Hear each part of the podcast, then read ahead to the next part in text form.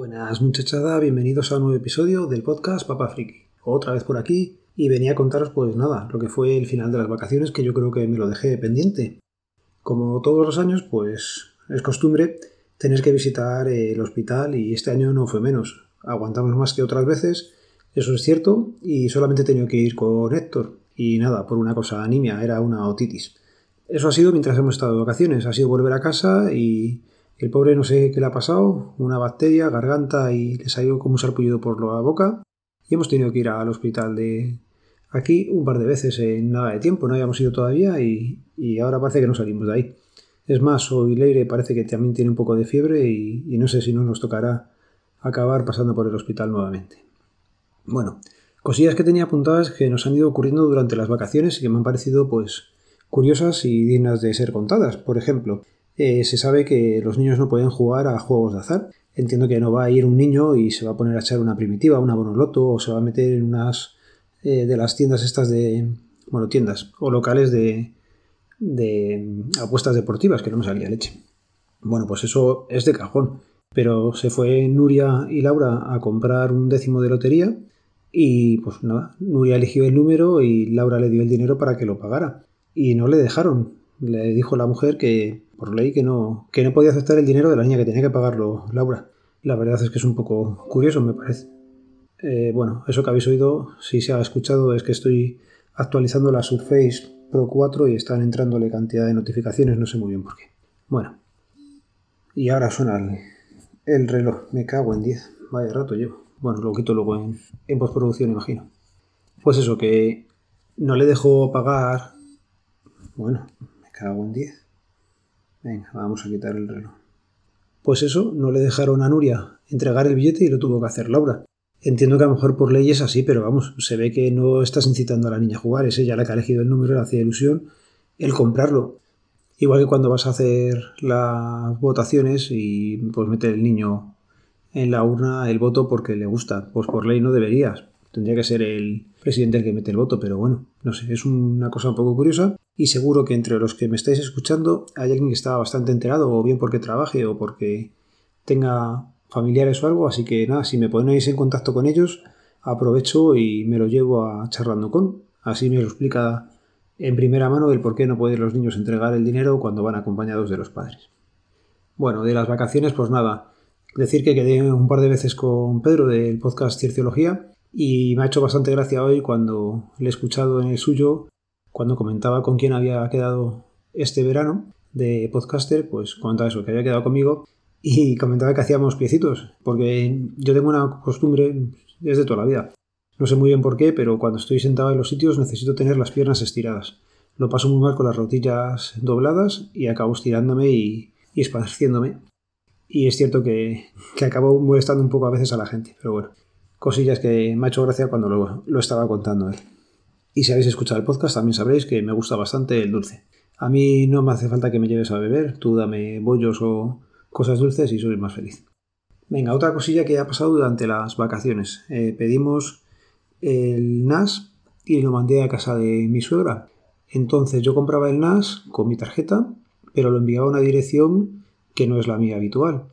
Y ahí Amazon debió de cortocircuitar porque durante el pedido ya me hizo como muchas preguntas para ver si aquello era normal o lo que fuera. Pero es que además, cuando terminé de hacer el pedido, me dijo que iba a tener que proporcionar una contraseña al transportista. A mí esto no me había pasado nunca y se lo comenté a mi suegra. Le dije, oye, puede que le tengas que decir una contraseña. Si me la mandan al correo, te la digo. Y efectivamente, la silla llegaba un sábado por la mañana y a primera hora yo recibí un correo con unos dígitos, no sé si me acuerdo, eran cuatro o seis, una clave no complicada que le pasé a mi suegra y que se la tuvo que decir al transportista para que le entregara la silla. Es como el santo y seña antiguamente, pues igual. Por un lado me parece correcto, son formas de mirar que realmente quien hace el pedido es quien tiene la tarjeta y lo estás mandando a otra dirección, pero ya digo, me parece un poco curioso puesto que nunca me había pasado hasta ahora. La silla llegó, la silla la montamos, eh, me acordé también del podcast que grabó Jaguar Adictos, contando también lo de la silla. Y es que es cierto, venían un par de guantes de, de algodón dentro de la silla que pues deben de ser de chinos, porque a mí la mano ahí no me entraba. Nada, la silla se monta bastante fácil. Lo único que no he conseguido poner ha sido una plaquita de metal o parecido a metal, a lo mejor es un plástico imitando metal, que va en la parte de atrás de la silla, que es un embellecedor. Y me da miedo porque parece que me lo voy a cargar. Es lo único que no he puesto, lo tengo todavía pendiente de poner, pero bueno, la silla sí, bastante, bastante bien. Yo casi no la he probado. La que más lo ha probado ha sido Laura, que está haciendo teletrabajo en ella, y Nuria, que se pone a ratos. En principio se la ve bastante robusta y lo que nos ha gustado bastante es que recoge muy bien la zona de las lumbares. Esa parte queda muy muy bien protegida y bueno, tiene el asiento es reclinable, o el respaldo mejor dicho, y tiene, tiene buena pinta. Habrá que darle un poquito más de uso, sobre todo por mi parte, voy a digo. Ellas dicen que están encantadas, así que si eso os puede servir de, referencia. Y nada, que Hardware Adictos también comentó que estaba contento con la silla, o sea que la silla es buena.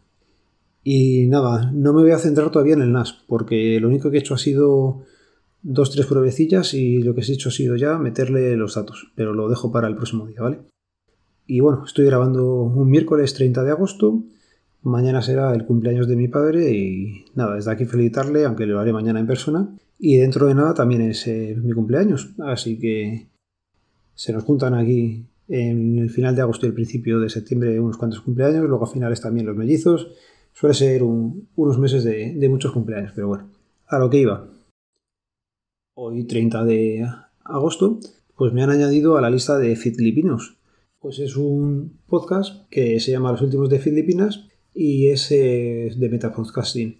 Es independiente, no tiene ánimo de lucro y lo que hacen es recomendar a otros podcasts con feed abierto.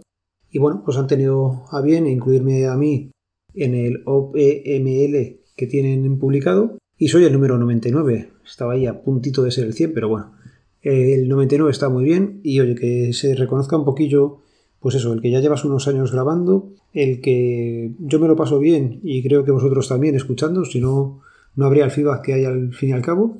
Así que nada, muchas gracias por haberme añadido ahí.